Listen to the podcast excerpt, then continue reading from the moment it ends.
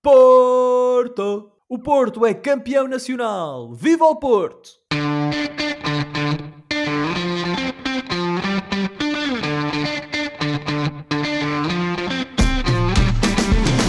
Bem-vindos a uma emissão muito especial dos Meninos de Ouro, o programa para quem gosta de bola e que está disponível todas as terças-feiras no Spotify, Apple Podcasts, Google Podcasts e em todas as outras plataformas onde se pode ouvir e descarregar podcasts. Eu sou o Filipe Vieira e comigo estão o Joel Lopes e também o nosso convidado muito, muito, muito especial, a voz do futebol na Rádio Barcelos, o Ricardo Loureiro. E isto porque o nosso amigo João Pedro está a gozar umas merecidas férias numa qualquer ilha das, das Caraíbas. Boas férias, Oliveira. Enquanto é isso. É nas berlengas. ou nas berlengas, seja onde for, boas férias. Entretanto, nós estamos aqui reunidos para uma conversa sobre futebol, meus amigos, boa noite. Ricardo, bem-vindo ao painel. Tu que és o primeiro uh, menino, vá lá, oficioso. Uh, és o primeiro convidado no programa oficial dos Meninos de Ouro. Sorte a tua? Olá a todos e, e, muito boa noite a quem nos acompanha. Uh, antes de mais, eu quero dizer que uh, eu já acompanho este programa, uh, ainda ele não fazia parte da grelha de programação da rádio. E, e é uma honra estar aqui. Eu já partilhei esta ideia com o Josué Lopes na altura quando surgiu o convite. E eu disse-lhe que é uma honra e que seria uma honra fazer parte deste episódio, e como tal, cá estou eu, com todo o gosto e também todo o prazer. Envio um abraço para o Oliveira, que é alguém que eu gosto muito de ouvir e que na próxima semana cá esteja também para eu, deste lado, poder ouvir os três meninos de ouro, o Filipe, uhum. o Josué e também o Oliveira. Muito obrigado. A não ser que o Oliveira queira ficar na ilha, então aí pronto, aí fica e acabou e temos de arranjar outro menino. Um, Josué, tu já praxaste o Ricardo? Já lhe fizeste a iniciação ao, aqui ao, ao programa? Oh, Filipe, qual é que é a primeira regra do Fight Club? Ah, exato. Não se fala. Então pronto, não se fala das praxes dos meus dias. Pronto. Assim sendo, boa noite. E aproveito então para dar também as boas-vindas a todos os ouvintes da Rádio Barcelos e recordar que estamos no ar todas as terças-feiras às 22 horas na rádio que liga Barcelos ao mundo. E o prato forte da emissão de hoje é, como não poderia deixar de ser, a conquista do título pelo Futebol Clube do Porto. Ora, o Porto venceu o trigésimo campeonato da sua história no Estádio da Luz. É, doeu um bocadinho. Uh, num jogo fraquito, que contou com um gol anulado ao Benfica por 2 centímetros, que poderia eventualmente ter alterado o rumo dos acontecimentos. O gol não contou e Zaidu acabou por fazer, já depois dos 90, o golo que confirmou o título azul e branco. É o 23º campeonato da era Pinto da Costa. Em 40 anos, o Porto ganhou 23 campeonatos. No mesmo período, o Benfica venceu 12 e o Sporting 4. E para quem é bom matemática, sabe que fica a faltar um, e esse foi ganho pelo Boa Vista em 2001. Ora, Ricardo, és o convidado. Vou uh, pedir emprestado uma regra de um outro programa uh, conhecido da Rádio Portuguesa. E o convidado fala sempre primeiro, mas não só és convidado, como uh, és também uma estrela da Sport TV, não é? Quem viu o Report TV desta semana sabe, sabe do que eu estou a falar. Um, és uma estrela da Sport TV, uma estrela da rádio e também um, um ligeiro, tens um ligeiro afeto sentimental pelo Foco do Porto, portanto, vou-te perguntar em primeiro lugar como é que tu explicas uh, este título azul e branco? Como é que o Porto ganha este campeonato? Uh, o, o, Porto ganha o campeonato porque, uh, em boa verdade, foi, foi melhor que todos os outros. É óbvio que isto parece uma verdade de lá para Alice, mas aquilo que dizem os números é que ao longo de toda a época nós temos um campeonato que é de regularidade e o Porto foi mais regular que todos os outros e somou mais pontos. E talvez esteja aqui uh, o grande segredo desta época, é que de facto o Porto atinge uma pontuação que, que pode ser recorde, portanto se, se vencer o Estoril na próxima semana atinge uma pontuação que nunca foi alcançada por nenhuma equipa da Primeira Liga. Aliás, o Porto, Ricardo, desculpa, o Porto já igualou a pontuação recorde, que era do Benfica, do Rui Vitória e do primeiro Porto, do Sérgio Conceição, que é campeão, 88 pontos, e pode efetivamente, desde que pontue no próximo fim de semana, ultrapassar e quebrar esse recorde e ser a equipa com, mais, com pontuação mais alta da história da, da, Liga Portuguesa. Eu fico com a ideia de que este é o melhor Porto do Sérgio Conceição, pelo menos o Porto de consumo interno é o mais forte. O, o Porto uh, uh, termina o, o, campeonato passado com 77 pontos, não me falham aqui as contas, e este já vai com 88, podendo fazer 91 pontos. Se pensarmos, por exemplo, e há pouco falavas aqui do que é que falhou no Benfica e no Sporting, podemos já falar do Sporting, dizendo que, por exemplo, a equipa de Ruben Amorim tem exatamente o mesmo número de pontos que tinha há um ano atrás. Uh, e isto significa que consegue um campeonato muito idêntico, mas o Porto foi superior no número de pontos amealhados. Já em relação ao Benfica, deixaremos isso para um outro comentário, porque, na minha opinião, é claramente uma das equipas menos de, desta época. Mas em relação ao Porto, tem aqui várias vitórias uh, que, no fim de contas, dão um título de campeão que uh, tem a ver pelo número de vitórias, a equipa que foi mais constante e tem uh, em Sérgio Conceição. É curioso que nas celebrações os adeptos pediam que ele ficasse, quase como a adivinhar que poderia haver aqui uma eventual saída. Ah. Mas Sérgio Conceição tem aqui ao longo da época várias vitórias eh, desde logo nos triunfos, não é? nas equipas e nos jogos que vai vencendo, mas também na forma como foi perdendo jogadores e conseguiu dar a volta ao contexto. Uh, conseguindo encontrar alternativas uh, e ganhando jogadores para o futuro. o Porto, esta época, consegue lançar, na minha opinião, dois jogadores que, para além do encaixe financeiro que poderão dar ao clube no futuro próximo, consegue aqui dois grandes jogadores uh, para o nosso país em termos futuros, e estou a falar de Vitor, uh, Vitor, uh, Vitor Ferreira, Vitinha, e também de Fábio Vieira. Mas eu acho que eu costumo dizer que o campeonato é uma prova de regularidade e, por norma, dá justiça àquilo que são os lugares da tabela classificativa. E, na minha opinião, eu acho que dá justiça àquilo que foi acontecendo ao longo da época e o Porto é um justo campeão. De facto, também fico essa ideia que o Porto é um justo campeão, foi de facto a equipa mais forte da época e Josué uh, haverá, não haverá duas sem três, ou seja, uh, concordas com, com, este, com esta ideia de que o Porto mais forte, Sérgio Conceição fez o melhor trabalho dos cinco anos no Porto e um dos grandes méritos foi de facto ter conseguido reinventar e inventar soluções para a saída dos jogadores e obviamente aqui temos de falar de Luís Dias que estava a ser o melhor jogador do Campeonato Nacional, Porto ficou sem ele e continuou, talvez com uma menor norte artística, mas continuou a ganhar jogos. Sim, Filipe, eu acho que nós temos que também olhar para este, para este, uh, para este campeonato num sentido de, numa perspectiva de avaliar a evolução do Futebol Clube do Porto uh, com o Sérgio Conceição ao leme. Nós, já desde a época passada e mesmo antes de termos este nosso programa, íamos conversando sobre o andamento futebolístico e uma das coisas que nós íamos dizendo era precisamente que o Sérgio Conceição era um homem que parecia ser um homem, um, treinador que parecia ser um bom condutor de jogadores, um bom condutor de homens.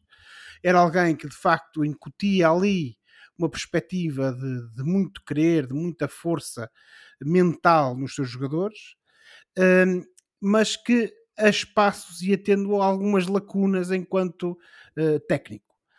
O certo é que parece-me a mim que esta evolução que vimos ao Futebol Clube do Porto nestas últimas épocas também uh, diz muito respeito a essa evolução do Sérgio Conceição como técnico. Uhum. Uh, o Porto e aquele primeiro campeonato do Sérgio é nada menos que um milagre, porque tinha efetivamente um plantel fraquíssimo.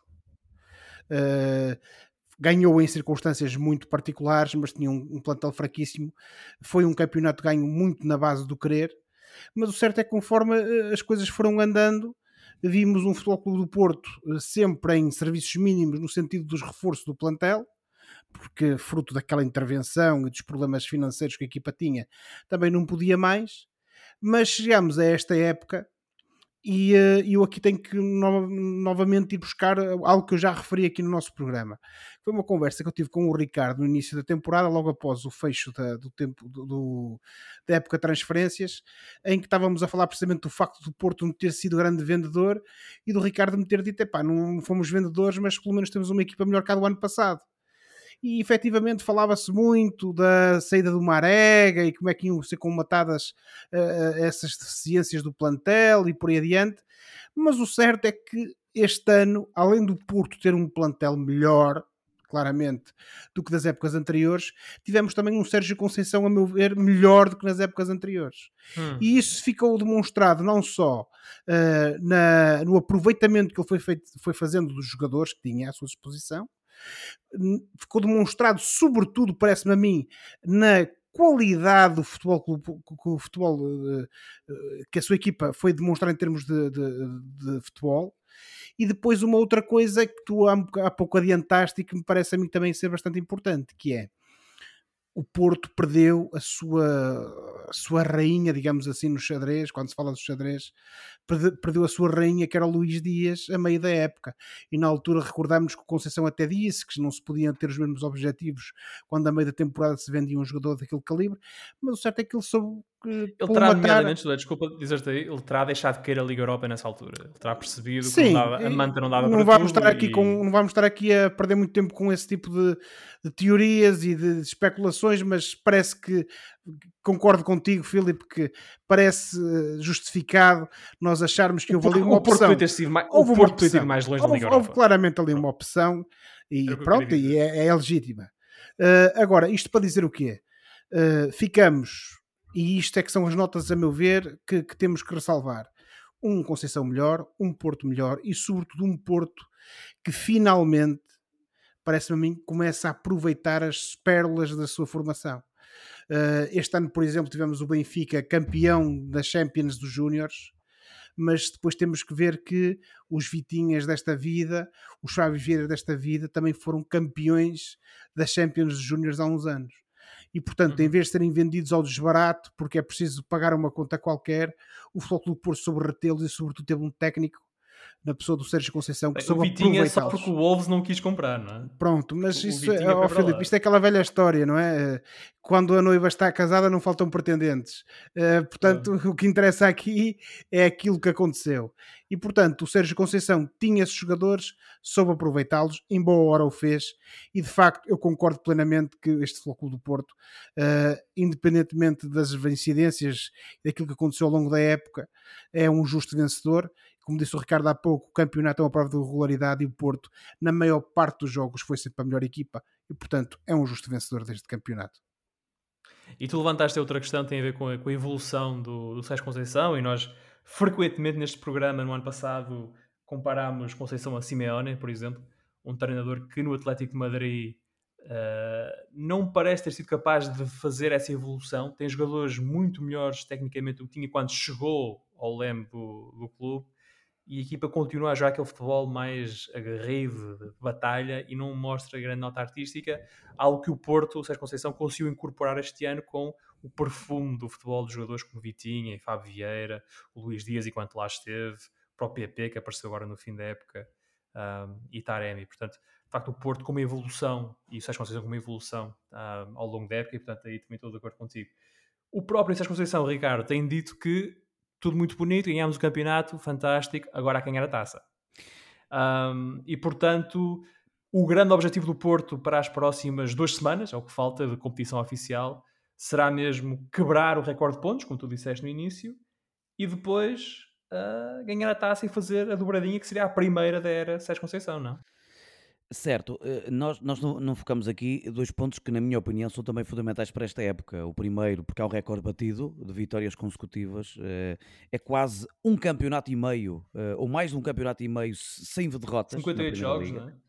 Exatamente, quase 60 jogos sem perder na, na Primeira Liga. A última derrota do Porto, para além de Braga, que foi exatamente a última, mas antes disso havia sido em outubro de 2020 na casa do Passos de Ferreira, isso mesmo. Nesse mesmo mês tinha perdido em casa com o Marítimo, o Marítimo de Lito Vidigal, uh, também na altura por 3 a 2. E daí para a frente foram sempre jogos uh, com mais vitórias, mas entre vitórias e empates. E o outro uh, ponto que, na minha opinião, me parece importante é que nós falamos aqui da Liga Europa e um Porto que, que deixa uma, uma imagem muito cinzenta depois com a passagem à Liga Europa, mas faz uma fase de grupos da Liga dos Campeões na minha opinião, de primeira água. É, é um Porto muito competente que acaba por cair eh, para a terceira posição no, no último jogo, diante de um Atlético de Madrid, que é uhum. a equipa que nós conhecemos e que tem a qualidade que nós conhecemos.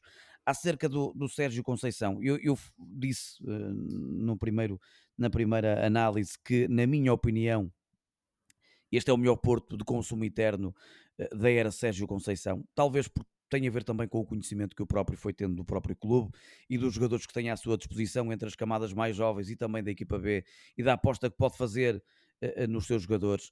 Ficamos sempre com a ideia de que Sérgio Conceição não é aquele treinador de apostar por apostar. Por exemplo, nós temos o caso de um jogador que estava a celebrar com os, uh, os jogadores do Porto uh, o título de campeão nacional e nem sequer jogou, e que eu saiba nem sequer faz parte do plantel, que é o Fernando Andrade, portanto, uh, que uh, quase que já fez um pedido de joelhos ao treinador para jogar. Ah, pois é? Ficamos com essa ideia, mas a verdade é que o homem ainda não jogou e, portanto, falta um jogo para acabar o campeonato. Não sabemos se de facto terá ou não oportunidade no último jogo. Mas Sérgio Conceição consegue nesta última época que faz, não sabemos se vai continuar, em princípio vai até porque tem contrato, mas nesta época que agora termina, em termos de eh, competições nacionais, eh, eh, consegue ter aqui um trajeto praticamente imaculado, com apenas uma derrota até o momento, e uma derrota em Braga, uma derrota que podemos entender como normal, consegue passar com vitória no Estádio da Luz, consegue passar com o empate em Alvalade, portanto, diante dos principais uh, rivais uh, à partida. Mas eliminou o Sporting na Taça Portugal, não é, por exemplo? E consegue, e consegue vencer ao Sporting em casa, uh, bate o Benfica em casa também para a Taça de Portugal, portanto, o trajeto para a Taça de Portugal não foi de todo fácil, até esta final com o tom dela, que à partida é favorito, e é um Porto que consegue também uma série de vitórias e é curioso porque perde pontos em casa diante de uma das equipas que é também destaque deste campeonato, que é o Gil Vicente, e que provavelmente também já, já lá iremos. Vamos já seguir. Já seguir a falar do Gil. José, e agora o que é que resta ao Porto? É de facto esta dobradinha? É Sim, isto que motiva os jogadores Eu acho que é, é mais do que evidente que, e sobretudo, sobretudo, uh, se o Tondela na próxima jornada tiver a infelicidade de ver confirmada a sua descida de divisão, veremos o que é que vai acontecer. Sobre, do ponto de vista psicológico, uh, é uma equipa que vai estar muito debilitada, uh, para além do desnível competitivo que existe entre um plantel e outro, e portanto aquilo que vai acontecer com naturalidade, parece-me a mim, será uma vitória do Futebol Clube do Porto. Uh, mas uh, a taça é, como nós costumamos dizer, a taça é taça, não é? E portanto, às vezes acidentes de percurso acontecem. Dito isto, acho que o mais expectável, como é óbvio, será uma dobradinha do Futebol Clube do Porto uh, esta época. Ficaremos então à, espera. o, o Porto que na próxima jornada, então, para o campeonato vai receber o Estoril, num jogo que obviamente já não há nada a ganhar, o Estoril tem a, manutenção assegurada, o Porto vai fazer a festa no Estádio do Dragão, o jogo é no sábado, às 18 horas, uh, e depois no fim de semana seguinte o Porto vem, uh, vem porque eu estou cá em baixo, mas vai ao Jamor uh, disputar a final da Taça Portugal com o Tondela. E portanto, se falamos do Porto, que é de facto o campeão e a equipa de destaque deste campeonato, Deixamos o Benfica e o Sporting para outros, outras emissões. Vamos falar agora da equipa sensação deste campeonato e o tal tema do, do Report TV uh, ah, da semana passada, onde o Ricardo Loureiro uh, figurou de forma bastante proeminente. Uh, o Gil Vicente finalmente arrumou com a questão do quinto lugar e a consequente qualificação europeia. Os gilistas derrotaram o aflito Tondela por 3-0 e garantiram um lugar na Conference League na próxima época. Ora, este não era o objetivo no início da temporada. Aliás, o plano passava por garantir a manutenção. Mas uma série de 12 jogos sem perder a meio da época e levou o Gil Vicente à Europa do futebol. Isso e um Vitória de Guimarães demasiado errático. Ricardo, tu, imagino eu, viste todos os jogos do Gil Vicente esta época. tens, uma, tens um conhecimento do Gil e, e, da equipa que nós não temos porque vês in loco, todos os fins de semana. A que é que tu atribuis este sucesso? Eu recordo que o Gil, na época passada, garante a manutenção muito perto do fim do campeonato e, de uma época para a outra, torna-se na, na, na equipa sensação do nosso, do nosso campeonato, fica em quinto lugar, vai à Europa.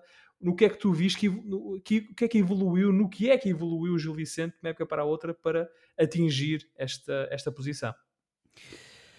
Ora bem, hum, a, história deste Gil Vicente, hum, 2021-22, tem que começar a ser contada eh, desde a época passada, porque é ali que começa o projeto. Uh, e é um projeto que começa com o Ricardo Soares a pegar na equipa Uh, já com a época em andamento, uh, se não me falha aqui a memória entre a quinta e a sexta jornada, talvez. Sim, época passada. Ricardo Soares pega na equipa uh, numa eliminatória da Taça de Portugal, em que o Gil Vicente vai jogar à casa do Oleiros, uma equipa do distrito de Castelo Branco.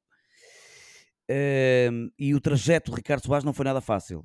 eu recordo-me de alguns jogos muito complicados. Há um que fica na memória, porque é, na minha opinião, um jogo que decide tudo. O Gil Vicente hum. vai na última posição à casa de Boa Vista e sai do Boa Vista com uma vitória por duas balas a uma, com dois golos de Pedro Marques, uh, agora está no, no Famalicão, uh, emprestado pelo Sporting. E, e julgo que aí uh, fica definido aquilo que seria o Gil Vicente nessa época, uma época sofrida de preparação de um plantel com muitos altos e baixos. É bom aqui lembrar que entre essa época e esta época há uma série de jogadores que saem e, como se deve compreender, muitos jogadores que chegam de novo uh, portanto, à cidade e, e, ao clube. Há um, um novo uh, Gil Vicente nesta época, ainda que uh, o projeto Ricardo Soares tenha começado na época passada. E se é verdade que durante esta época o Gil começa com duas vitórias consecutivas, depois tem uhum. uma série de jogos sem conseguir vencer. Mas durante esses jogos em que o Gil Vicente não consegue vencer, todos nós ficamos com a sensação de que a vitória seria uma questão de tempo porque havia uma ideia de jogo. Eu recordo palavras de Ruba da Mourinho há duas jornadas, quando o Gil Vicente jogou na casa do Sporting. Ele dizia que uh, o Gil Vicente tem um 4-3-3 de equipa grande uh, do futebol nacional. Ele dizia isto, e, e, é uma frase que revela muito aquilo que é o trabalho que o Ricardo Soares fez nesta equipa do Gil Vicente. Certamente que a nenhum adepto do futebol em Portugal surpreende o trabalho de Ricardo Soares. Uh, basta pensarmos o que foi feito em Chaves, o que foi Sim. feito uh, em Famalicão, antes disso, Famalicão, não é? Famalicão não, uh, Moreirense. Uh, hum. E também agora uh, no Gil Vicente é um técnico que, na minha opinião, mais tarde ou mais cedo chegará a um clube uh, com outros objetivos, não for já na próxima temporada. O técnico não fechou a porta ontem, disse que tudo pode acontecer de um momento para o outro, que as coisas mudam rápido, muito mudam rapidamente de, de um momento para o outro. Portanto, que o futebol tem, esta, tem estas características uh, e, e, tudo pode acontecer, mas uh, este é um Gil Vicente que é um inteiro justo quinto lugar, com muito mérito daquilo que foi conseguido ao longo de toda esta jornada, uh, toda esta época. É bom lembrar que o Gil Vicente vai ganhar à casa do Benfica, o Gil Vicente ganha na casa do Braga, joga na casa do Porto e empata com menos uma unidade durante grande parte do jogo, quase, quase todo o jogo. Uh, e, e, e, portanto ganhou às equipas, uh, tirando o Sporting, ganhou, uh, ganhou pontos às equipas que ocupam os lugares cimeiros da tabela classificativa uh, e pelo futebol que foi praticando, eu acho que é um justo quinto lugar. Confirmou ontem esse quinto lugar, acho que já o podia ter feito há mais tempo. Os últimos jogos não correram assim tão bem ao Gil Vicente, mas o objetivo nem sequer era esse e, e conseguiu eu acho que um, é uma bela prenda que as agentes de Barcelos têm e tiveram com o uhum. Gil Vicente. É bom lembrar que a equipa há três anos estava no Campeonato de Portugal, andou uma época inteira sem pontuar uh, e conseguir este feito uh, tem, na minha opinião, uma série de pessoas que são responsáveis, mas à cabeça o presidente, pelo que fez pelo o Gil Vicente no passado recente, também já o havia feito no passado. Muito rapidamente, recorde-se que foi Francisco Dias da Silva, o atual presidente que uh, atirou a equipa do Gil Vicente pela primeira vez para a Primeira Liga. Uh, e foi o, o, a mesma pessoa que há, há, não há muito tempo pegou no Hockey Clube de Barcelos e colocou novamente a equipa no radar das provas europeias, voltou ao Gil Vicente, a, a equipa está na Primeira Liga e está agora nas competições europeias. Para além do presidente, queria aqui também destacar, já aqui falei dele, Ricardo Soares. Muito bem, obrigado por essa lição de história do desporto, desporto barcelense. E por falar em, em Barcelense, o Josué, que é o mais recente e entusiasmado adepto do Gil Vicente, um, quando olhas para este sucesso gilista, uh, quem é para ti o grande obreiro deste, deste feito? É o Ricardo Soares? Oh, Filipe, é o Ricardo Soares, isso independentemente das condições, e como o Ricardo referiu e bem, uh, um treinador tem que ter sempre boas condições para trabalhar, como é óbvio, não é? Uh, e também pode ter, e essas boas condições também implicam ter bons jogadores. E aqui temos que ter em mente precisamente aquele facto que o Ricardo falou da quantidade de jogadores novos que o plantel do Gil teve esta época, uh, por comparação com a anterior, se tendo em conta aquilo que foram as saídas e as entradas. Mas uh, parece-me a mim que o que conta de facto uh, é neste momento o timoneiro. Porquê? Porque é uh, o denominador comum daquela, uh, daquele bom final da época que o Ricardo falou há pouco, que o Gil teve na época passada, uh, e, sobretudo, aquele projeto gilista que culminou agora com esta qualificação europeia e que desde o início desta temporada que demonstra sobretudo uma vontade de jogar bom futebol e uh, uma ideia clara daquilo que uh, o treinador pretendia para o clube. E nem, é, nem sempre é fácil isso acontecer e nós termos isso num, numa, numa equipa.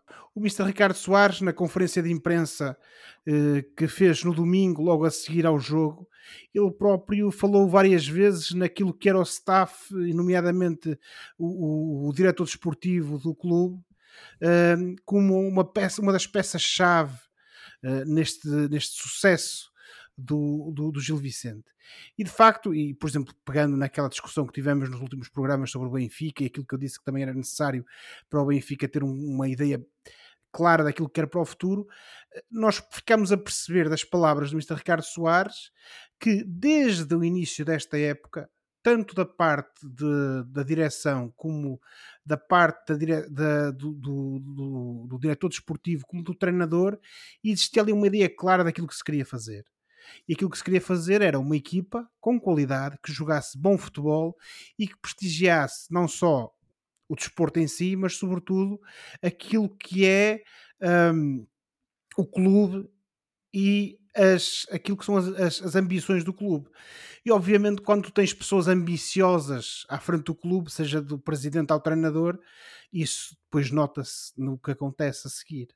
E neste caso, o que é que aconteceu? O que é que nós vimos foi efetivamente o tal Gil Vicente de equipa grande que o Ricardo referiu há pouco, uh, citando o Ruben Amorim. O resultado final foi positivo para o Gil Vicente, é uma época histórica para o Gil, não, nem, nem tanto, mas ainda que seja por ficar em quinto lugar, mas sobretudo por esta qualificação europeia. E, como, e uhum. citando mais uma vez as palavras do, do Mr. Ricardo Soares, agora o importante é que isto não seja um, um, um momento isolado e que o Gil Vicente se mantenha para o futuro, nesta parte cimeira da tabela, com ou sem competições europeias, mas que se mantenha como um habitué nestas equipas da, da, da primeira linha da, do campeonato português e que eh, nos habitue, sobretudo, a este bom futebol que, com que nos presenteou durante esta última época. Deixa-me só eh, referir aqui duas notas uh, para que eu não me esqueça disto. Ouvíamos o presidente Gil Vicente dizer no final do jogo uh, duas coisas. A primeira, este é o nosso trabalho, portanto, quase como a minimizar um feito que, que tinha alcançado e que é inédito para o clube. Mas é esta a postura do presidente, portanto, olhar com naturalidade para aquilo que de bom vai acontecendo. Este é o nosso trabalho. E depois o facto de ter lembrado duas personalidades do futebol português Uh, e duas personalidades ligadas diretamente a este projeto que Francisco Dias da Silva começou uh, no Gil Vicente enquanto presidente neste regresso à presidência. Dito e Vítor Oliveira. Uhum. Sim, dois, dois grandes nomes do Gil e dois, duas pessoas que nos deixaram nos últimos anos. Um, de facto. Vitor Oliveira é um grande treinador, Dito também foi treinador mais conhecido, ora mais no Gil, na, na, na estrutura diretiva. Portanto, o Dito foi um dos jogadores do Benfica que esteve presente na final da Liga dos Campeões em 1990 uh, nessa célebre final em que o Veloso falha um penalti, julgo eu. Vocês saberão melhor do que eu de que final é que eu estou a falar. Não sei o que é que estás a falar, eu nunca me recordo das desgraças. Nunca me recordo das desgraças. Ele falha o penalti na, na final contra o PSV. Exatamente, uma final uh, da Alemanha, na Alemanha. Em 88. Em Stuttgart, na uh, Alemanha, certo ou não? Depois em 90 o Benfica volta e joga com o Milan e perde por um zero. Pronto, uh, o Dito do, fez parte de uma dessas equipas e jogou uma dessas finais. E, e Ricardo, agora com o Gil na, nas competições europeias, alguma vez esperaste fazer um relato do Gil Vicente em, em provas UEFeiras? Uh, eu acompanhei o jogo do, do Gil Vicente em casa com o Tondela no domingo e, uh, e, e, no final do jogo eu dizia isto: uh, eu sinto-me um privilegiado, uh, porque nestes anos em que acompanho o Gil Vicente, não são poucos, mas há quem leve muitos mais anos do que eu disto, não é? E, e, eu dizia que me sinto um privilegiado porque eu acompanhei os momentos, os melhores e os momentos piores do Gil Vicente, de toda a história. E o clube celebrou recentemente 98 anos. E daí eu dizer que me sinto privilegiado.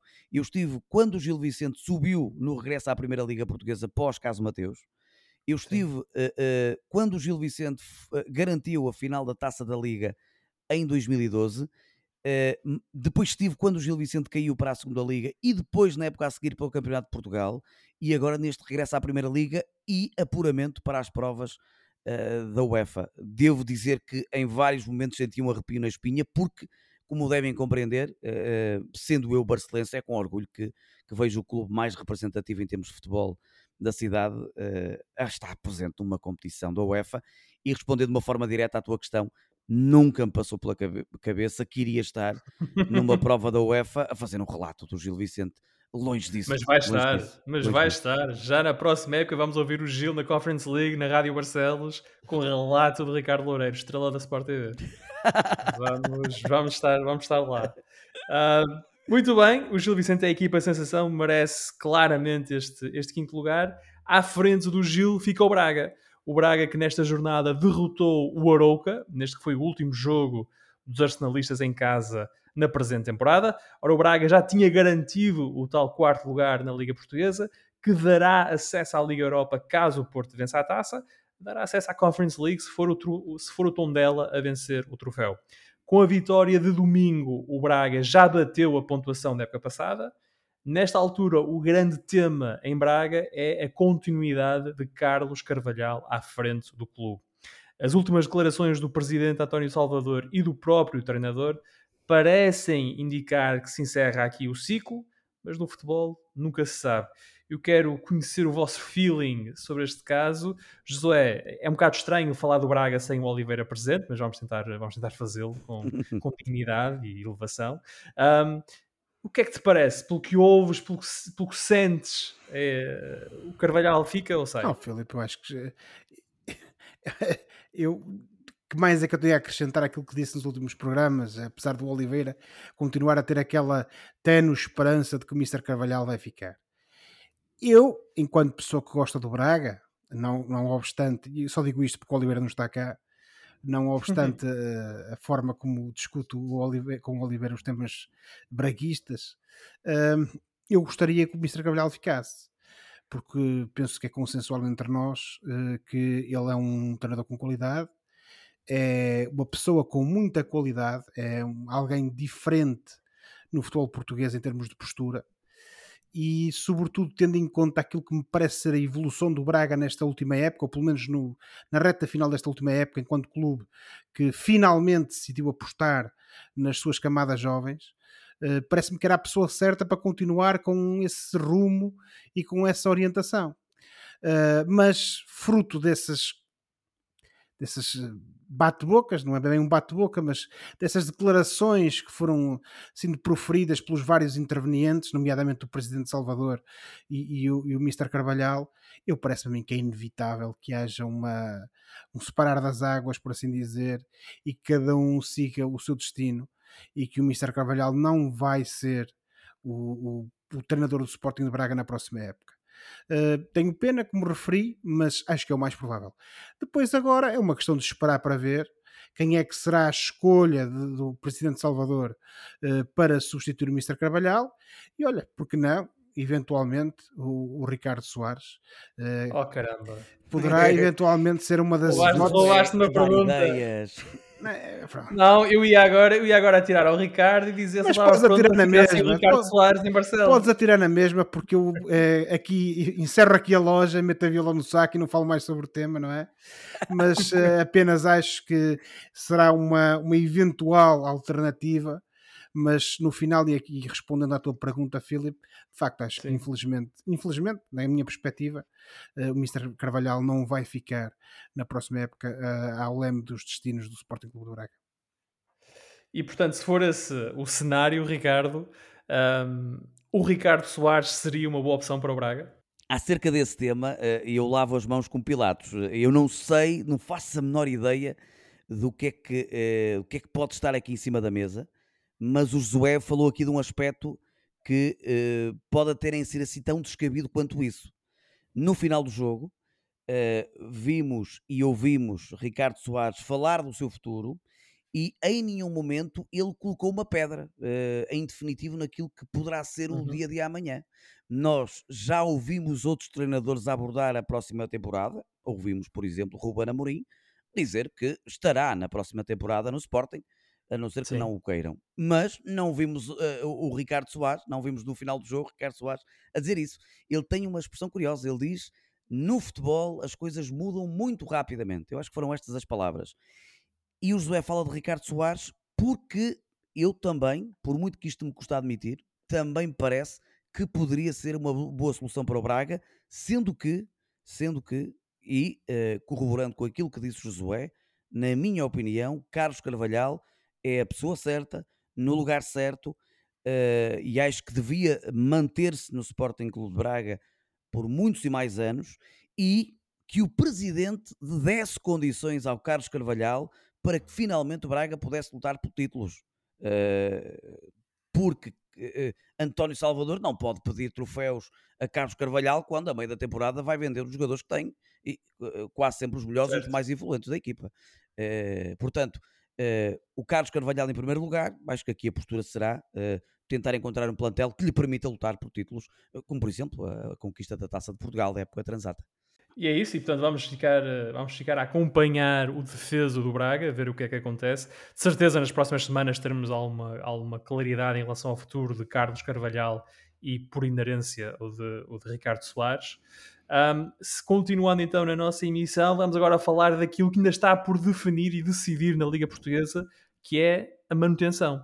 Ora bem, a luta por um lugar na Primeira Liga ficou mais definida uh, nesta jornada. O Arouca safou-se, uh, conseguiu a manutenção com a, com a derrota do Bessade uh, no Jamor com o Famalicão. O Arouca garantiu a manutenção e com isso já sabemos quais são as três equipas que vão lutar pelo lugar de playoff na última jornada. São elas Tondela, Moreirense e Bessade. As três têm possibilidades de ficar no lugar de playoff, o que quer dizer que também nesta altura ainda ninguém desceu definitivamente à segunda liga.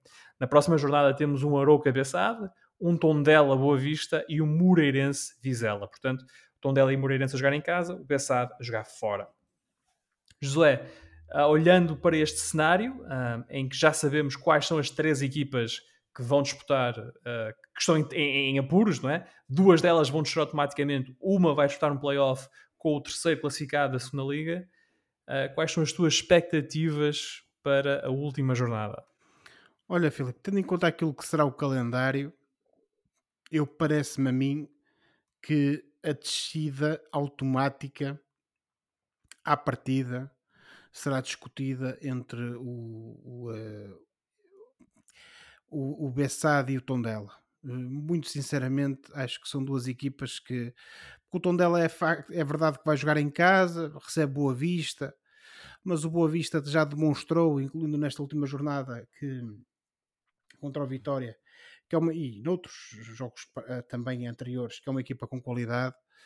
Uh, e portanto uh, acho que o Bessade, sobretudo porque vai a Arouca e o Arouca também, apesar de já estar nessa posição de tranquilidade, também não vai querer facilitar, parece-me a mim. Uh, teremos aqui, sobretudo, essa, essa disputa eh, entre o Bessade e o Tondela. O caso do Moreirense é uma situação um bocadinho diferente. Uh, eu, obviamente, que não vou estar aqui com processos de intenções, mas parece-me a mim que um Moreirense que vai jogar com um seu quase vizinho e antagonista do Conselho de Guimarães e sobretudo hum. Vitória, pode ser que seja assim um jogo um bocadinho mais simpático e que eventualmente permita ao Moreirense pontuar, mas obviamente que estamos a falar hum. de uh, equipas profissionais e tudo pode acontecer. Mas se calhar vamos ter aí um jogo mais simpático para o Moreirense, joga em casa contra um, um colega, por assim dizer, em termos uhum. geográficos. Agora depois fica efetivamente esse Arouca Belenenses, que me parece a mim que o Arouca não vai facilitar, Uh, e de facto depois o tom dela com o Boa Vista, o tom dela vai dar o seu tudo por tudo para tentar uh, ir uh, ao playoff. Agora, neste momento também há uma coisa que temos de ter presente, é que o tom dela tem um preciosíssimo ponto de vantagem, e isto faz toda a diferença muitas das vezes, sim, sim. sobre o Moreirense e portanto uh, teremos uh, luta, teremos incerteza até ao final, mas uh, eu acho que destas três equipas e neste momento tenho que reduzir a minha aposta, por assim dizer, apenas a, a isso. Acho que destas três equipas, a única que me parece a mim que tem a descida assegurada é a Bessade. A Bessade que para chegar ao playoff precisa de vencer o jogo com o Aroca, precisa que o Moreirense não vença uh, o seu desafio e precisa que o Tondela perca um, no, jogo, no jogo em casa com o Boa Vista. Portanto, precisa de muita coisa, mas pode acontecer. Portanto, é por isso que nós estamos a dizer que o Bessade pode ainda chegar ao playoff. Uh, já o Aroca, se fizer igual ou melhor que Moreirense e Bessade, vai ao playoff. O Moreirense precisa aqui também de uma conjunção de resultados, precisa com o Aroca, essencialmente precisa com o Tondela, uh, precisa fazer melhor que o Tondela uh, para, para alcançar esse lugar no, no playoff. Ricardo, qual é que é o teu feeling aqui para, para o fundo da tabela, para quem, se, quem vai ter a oportunidade de disputar o playoff, que não é uma garantia que fique na primeira liga, mas pelo menos é mais uma oportunidade, e quem vai automaticamente descer à segunda liga? Eu, muito sinceramente, eu acho que o, o Belençado vai descer. Acho que nem é necessário fazer futurologia, nem, nem ser adivinho para, para entender que, de facto, acho que, que o Bessado vai descer. Uh, e também vai descer o Moreirense. Uh, é uma das equipas que vai cair. E, e, vai cair porque teve uma época muito irregular, eh, uma época mal planeada. A equipa, em grande parte dos jogos, não consegue uh, mostrar uma linha condutora.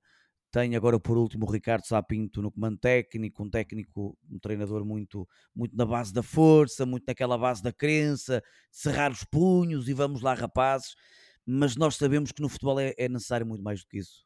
Uh, há todo um trabalho no aspecto tático, no aspecto técnico, que esta equipa do Moreirense uh, pouco mostrou esta temporada. Eu recordo que o Moreirense teve Lito Vidigal, o Moreirense eh, teve, para além e antes... João Henriques, não é? João Henriques e, uh, por último, Ricardo Sapinto, e nenhum dos técnicos conseguiu tirar a equipa de, desta zona. Uh, e eu acho que vai ser o, o Moreirense a cair. E depois teremos o Tondela. Eu surpreendo muito o Tondela estar na posição em que está. Vi vários jogos do Tondela esta temporada e para além de ser uma equipa que tem um futebol entre aspas simpático, é, que é um futebol que nunca, nunca foi à retaguarda, é um futebol eh, de, remate, um futebol de jogo ofensivo, de várias unidades no meio campo contrário, nunca foi uma equipa de, de tração traseira. Surpreende-me estar nesta posição mas eu acho que vai ser a equipa que vai para o playoff, porque o Aroca, eu acho que não vai deixar fugir a oportunidade, até porque eu acho que só basta, basta um empate ao Aroca. Para ah, o Aroca já está, o Aroca já se safou. Portanto, será o tom dela. Eh, será o tom Portanto, dela. fica tudo como está, não é? E exatamente, a, dizer, a tabela classificativa ficará dessa forma. Eu também, porque tenho uma costela beirã, portanto também espero, espero que o tom dela vá ao playoff e depois possa uh, discutir a manutenção na Primeira Liga. Um, isso significaria exato que o Moreirense e o Bessade cairiam automaticamente na segunda. Uh, recorda então que estes jogos são no sábado, às três e meia da tarde, jogam todos à mesma hora. O Arouca Bessade, Tondela Boa Vista, Moreirense Vizela. Vai-se decidir a manutenção na Primeira Liga. Depois, olhando rapidamente para a Segunda Liga, para o eventual adversário uh, no playoff, neste momento está tudo por decidir. O Rio Ave é primeiro com 67 pontos, o Casa Pia é segundo com 65, o Chaves é terceiro com 64. Portanto, tudo pode acontecer uh, na última jornada da Segunda Liga, em que o, o Rio Ave uh, joga com o Chaves, precisamente, um confronto direto no domingo às 11 da manhã, e também no domingo às 11 da manhã o Casa Pia vai jogar a Leixões. Portanto, pode, pode, pode acontecer tudo. Uh, portanto, está tudo em aberto ainda. De facto, está um campeonato interessante na segunda liga e na primeira liga também, mas olhando por baixo. Um, avancemos agora, ou avançamos agora na nossa emissão para falar do futebol internacional e em particular do Real Madrid de Carlo Ancelotti. Ora, o Real Madrid é finalista da Liga dos Campeões pela 17 vez. Uh, o clube já tem 13 troféus. Na semana passada, o Real conquistou o título em Espanha, o troféu número 35, e os merengues já tinham vencido a Supertaça. Resta agora derrotar o Liverpool para vencerem a Champions número 14. Ora, um dos grandes protagonistas desta época do Real Madrid é o treinador Carlo Ancelotti. O italiano tornou-se no primeiro treinador a ser campeão nas cinco grandes ligas europeias: Itália, Inglaterra, França, Alemanha e Espanha. Depois de deixar o Bayern, parecia que a carreira de Ancelotti se encaminhava para o fim, com passagens eh, relativamente inconsequentes por Nápoles e Everton. Mas eis que Ancelotti regressou a Madrid para ganhar os dois troféus que lhe escaparam na primeira passagem pelo Real. E pode agora ganhar a quarta Champions. José, Carlos Ancel Carlo Ancelotti é um dos grandes treinadores da história do futebol, obviamente, mas pergunto-te, será o melhor? Oh, Filipe, isso é relativo, como é óbvio, não é? É aquela velha conversa. Da nossa era, vá, da nossa era. Da, da era moderna. Ou seja, quando tu pensas assim, quem são os grandes treinadores neste momento no mundo do futebol? Tens Ancelotti, Guardiola, Klopp, não, sim, mas, oh, Tuchel, mas depois não, não venhas agora com o Tuchel, por amor de Deus, quer dizer. Não, o Tuchel não. por amor de Deus. Por amor de Deus, Filipe. Estamos a, vamos falar de coisas sérias. Um, ok. Uh, depois tens uma, uma questão que, que é a velha história do futebol, que é o que é que é para ti o melhor treinador, e depois tens que olhar para a perspectiva daquilo que foi o treinador que pôs as suas equipas a jogar o melhor futebol e daquele que conseguiu mais resultados. Uh, há muita gente que pensa, e se calhar com alguma, com alguma propriedade, que provavelmente também o Pepe Guardiola é um dos melhores treinadores, se não o melhor treinador da história do futebol. Eh, se formos a ver em termos de estatísticas, eh, não será o caso. Eh, em termos de troféus ganhos, o Ancelotti, que acabaste de falar, e muitos outros treinadores italianos, o próprio o grande Trapattoni, por exemplo, alguém que tem um currículo invejável, mas depois tens aquele futebol que as equipas dele normalmente jogam e sobretudo aquele futebol que o Barcelona dele jogava. e portanto, e tens, por exemplo, o caso do, do, do grande Johan Cruyff, que além de ter sido um grande jogador, eh, foi um treinador que durante muitos anos também foi visto como um dos melhores de sempre, apesar de, em termos de estatísticos, não ter assim um currículo tão vasto como outros. Agora, eu parece-me a mim, e tenho que ir aqui buscar um pouco uh, conversas que já tivemos, não só neste programa, mas também em off, eu, tu e o Oliveira, uh, a grande qualidade que temos que apontar ao Ancelotti é sobretudo o facto de ele ser um treinador que soube sempre evoluir, soube sempre atualizar as suas ideias e uh, pôr as suas equipas a jogar um futebol condicente com aquilo que era o futebol dos tempos uh, um, uhum. em que ele iria, em que ele, que ele estava a treinar essas equipas. E portanto, o Ancelotti já treina ao mais alto nível é essa, desde, 90, é que a questão, desde o final dos Exatamente, era precisamente esse é que é o ponto fulcral aqui.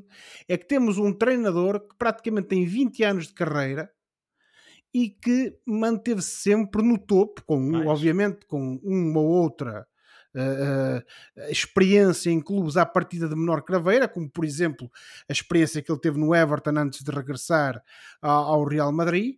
Mas o certo é que é um treinador que sempre, sempre manter-se atual, soube sempre evoluir como treinador e depois os títulos conquistados são um reflexo disso. Um, e portanto, eu não tenho dúvidas que o Ancelotti é um dos grandes treinadores da história do futebol os números e os títulos conquistados demonstram isso. Uh, mas sobretudo, e esta é que parece a mim ser a nota mais importante, é um treinador, é alguém que percebe o jogo, que vai percebendo como é que o jogo evolui, que vai estando às vezes uh, a, a, um pouco à frente daquilo que são as tendências do, do futebol, e daí a sua relevância em termos futebolísticos ao longo destes últimos anos porque o contrário é termos um treinador que a espaços foi bom, que a espaços ganhou títulos, mas que depois perdeu a sua relevância e que tornou-se completamente. Uh, uh, lá está. Uh, não quero dizer agora irrelevante, porque senão estaria também a ser redundante, mas também, sobretudo, um treinador que não soube acompanhar os tempos e que não soube manter-se atual. O Ancelotti não é isso, o Ancelotti é um grande treinador, é alguém que tem muita capacidade e ele diz que provavelmente se vai reformar depois deste último contrato que tem com o, o Real Madrid, a não ser que, o, que peçam para ele ficar durante mais 10 anos, ou então que vá treinar a seleção do Canadá, que é a seleção da, da mulher dele, não é? Mas uh, se de facto ele se reformar, reforma-se em alta e sem dúvida que fica para a história um dos grandes treinadores do, do Desporto Rei. Ancelotti que tem 22 títulos conquistados e, e rapidamente três Ligas dos Campeões, dois Campeonatos do Mundo de Clubes, três Supertaças Europeias, uma Taça Intertoto, uma liga espanhola, uma liga inglesa, uma liga italiana, uma liga francesa, uma liga alemã, uma taça de Espanha, uma taça de Inglaterra, uma taça de Itália, uma super taça espanhola, uma super taça inglesa, uma super taça italiana e duas super taças alemãs. Coisa é muita pouca. coisa. Coisa pouca. Ricardo, uh, onde entra o Ancelotti para ti no Olimpo dos treinadores do futebol da, da nossa era moderna? Uh, uh, os números estão aí, colocam, colocam o treinador em qualquer top no, no, dos melhores do mundo. e como tal, eu considero que sem dúvida que é, é uma lenda já do futebol, já garantiu esse, esse lugar, um lugar lendário. tenho pena que de facto nós tenhamos alguns treinadores que aqui e ali talvez por decisões menos acertadas, não, não têm conseguido seguir um caminho tão próximo. São também mais novos, se calhar não vão a tempo de, de, alcançar tantos títulos. Estou aqui, por exemplo, a pensar em, em José Mourinho, que inclusive até está na, numa final da, da Conference League, mas é alguém que desde cedo uh, o identifico como um dos melhores treinadores uh, pelos feitos que conseguiu no passado. Se calhar agora não tem conseguido tanto, não sei se tem a ver com decisões que tenha tido em termos eh, pessoais, Uh, mas está muito perto também de conseguir uma prova uh, europeia, é certo. O Mourinho tem neste momento, tem 25 troféus conquistados na sua carreira. Portanto, Poderá é esta época de facto ganhar é os 20. Coisa. Aliás, ele acha de tem 25,5, não é? Porque não o deixaram disputar a final da taça da Liga Inglesa certo. pelo Tottenham. Portanto, certo, ele diz que tem 25,5, mas sim, tem 25 certo. troféus conquistados. E portanto, uh, e falo daquilo que é nosso, sempre daquilo que é nosso, e, e, e esse, eu acho que em Portugal nós temos bons treinadores e nem sou eu, não sou eu que estou a dizer, nem, nem sequer é só uma opinião minha. Portanto, é algo que é confirmado até pelos títulos que, que têm sido ganhos além fronteiras. Mas uh, uh, dizer o quê? De, do treinador, do atual treinador do Real Madrid. Uh, é uma lenda, eu acho que se calhar já estaria na altura do homem de se reformar, já deveria dar lugar a outros, porque outros pudessem ganhar coisas. Mas é impressionante, mas é impressionante percebermos que, e o José ficou nesse ponto, que é o fundamental de toda esta conversa e toda esta análise. Como é que alguém que iniciou um trajeto em 1990, ali pelo, pelo, pela década de 90 do século passado, a ganhar, portanto, iniciou o trajeto a ganhar, e estamos já uh, uh, em plena segunda década do, do novo milénio e, e, continua a ganhar, continua a ganhar coisas e, e, e, é impressionante. Sem dúvida que é uma das figuras do ano, incontornavelmente. Sim, são quase já 30 anos de, de Ancelotti ao, ao mais alto nível. Um, para, só para uh, conhecimento dos nossos ouvintes, o treinador da, do futebol com mais títulos ganhos e também para preencher a nossa cota, que temos de falar de Manchester United todas as emissões. Ah, é pronto, é já Ferguson. faltava. Pá. É o Sir Alex Ferguson com 48 títulos, 38 desses títulos, uh, ou 37 aliás, desses títulos ganhos no Manchester, depois teve 10 que ganhou no Aberdeen antes de ir para, para o United, mas sim, tem 48 títulos ganhos. Eu começo a achar que o Oliver deve ter alguma avença com o United, pá. Portanto, está uhum. tá cumprida a nossa cota, já falamos do Manchester United eh, nesta emissão. Ora, está agora na hora do fora, do, do fora de jogo, exatamente, o momento do programa em que olhamos para o que se passa fora das quatro linhas e oferecemos recomendações ou sugestões aos nossos ouvintes. Ricardo, és o convidado, vem tu primeiro. O que é que vais sugerir a, a nosso, ao nosso imenso auditório? Um, e, e, eu, eu acho que uh, no nosso interior está sempre, uh, está sempre a, a, criança. Existe sempre uma criança em nós, uh, independentemente da, da, idade que temos. podemos ter 20, 30, 40, eu acho que vamos manter sempre uma criança em nós. E também dizer, e antes de lançar aqui a minha sugestão, dizer que nós somos privilegiados, nós que nascemos na década de 80 do século passado, porque eh, nós atravessamos uma série de mudanças na, na, tecnologia, na sociedade, nos mais diversos países, nós, nós fomos vendo de tudo eh, e, portanto, fomos absorvendo isso tudo. E eh, a minha sugestão eh, vem dos longínquos anos 90. Era eu ainda um, uma criança, quase a entrar na adolescência, e a primeira vez que tive um, uh, um videojogo foi Sonic. Uh, e guardo a memória do Sonic de o ter jogado a primeira vez. Uhum. Também eu. Uh, e, e, eu era daqueles que era muito mais Sonic do que Super Mario. Sei que também havia esta, uh, este lado. Quem tinha Nintendo jogava Super Mario. Uh, exatamente, mas havia muito ali o lado da Sega e o lado da Nintendo, portanto, entre sim, aquilo sim. que era o Sonic e o Super Mario. Eu sempre fui mais Sonic.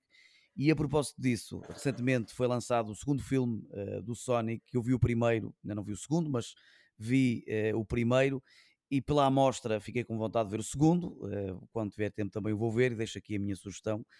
para quem não viu o primeiro, que veja o primeiro para depois poder acompanhar a continuação e ver o, e ver o Sonic 2, ainda está nos cinemas. E portanto fica aqui a minha sugestão, uma espécie de regresso à nossa infância. Sim, eu confesso nessas batalhas Nintendo-Sega, eu era Nintendo, mas tinha amigos que eram Sega e quando ia à casa deles só queria jogar o, o Sonic. Portanto, passei muitas horas a brincar com, aquele, com aquela bolinha de pelo azul. Um, José, qual é que é a tua sugestão para, para esta semana? Olha, Filipe, mais um livro uh, e sempre uh, de uma matéria que a mim me diz muito respeito. Uh, por uma questão de gosto pessoal e de curiosidade, tinha a ver com Diz história. não, não, não, não, essa parte é mesmo. Só não os queimei porque pronto, é porque ainda me fazem falta todos os dias no meu trabalho. Uh, não, mas um livro uh, sobre história que uh, vai ser lançado apenas no próximo dia 12, ou seja, ainda não está disponível. Que é o livro chama-se Atualizar a História, uma nova visão sobre o passado de Portugal.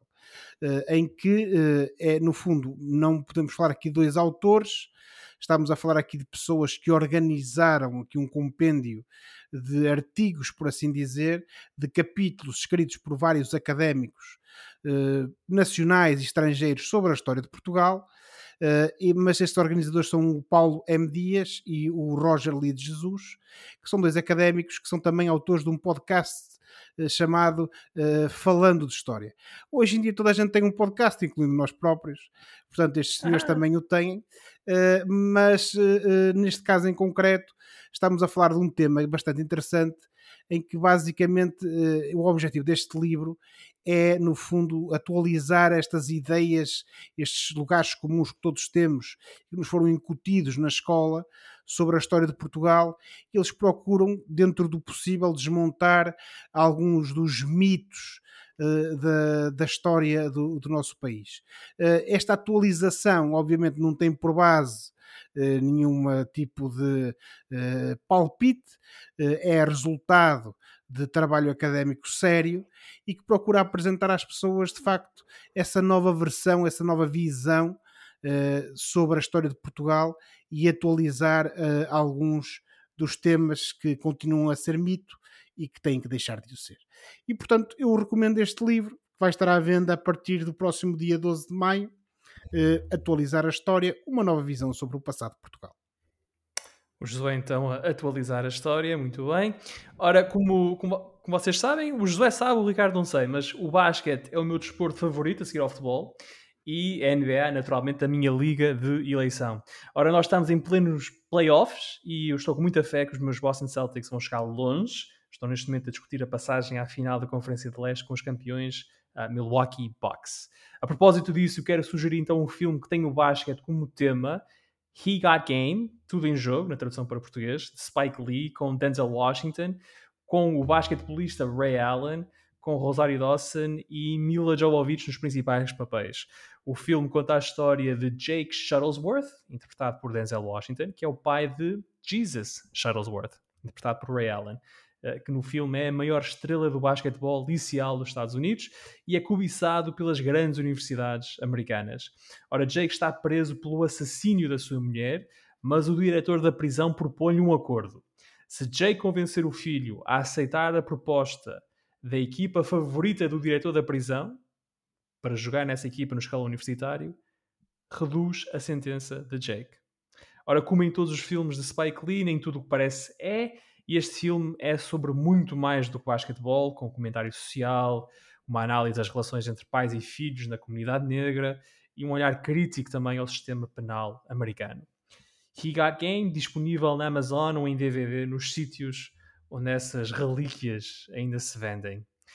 E por hoje ficamos por aqui. O nosso muito obrigado ao Ricardo por ter participado nesta, nesta emissão uma emissão feita por, uh, digamos assim, três alunos do Liceu Nacional Sá Miranda, portanto, uh, nada mal. Incrível, nada mal. gostei desse apontamento.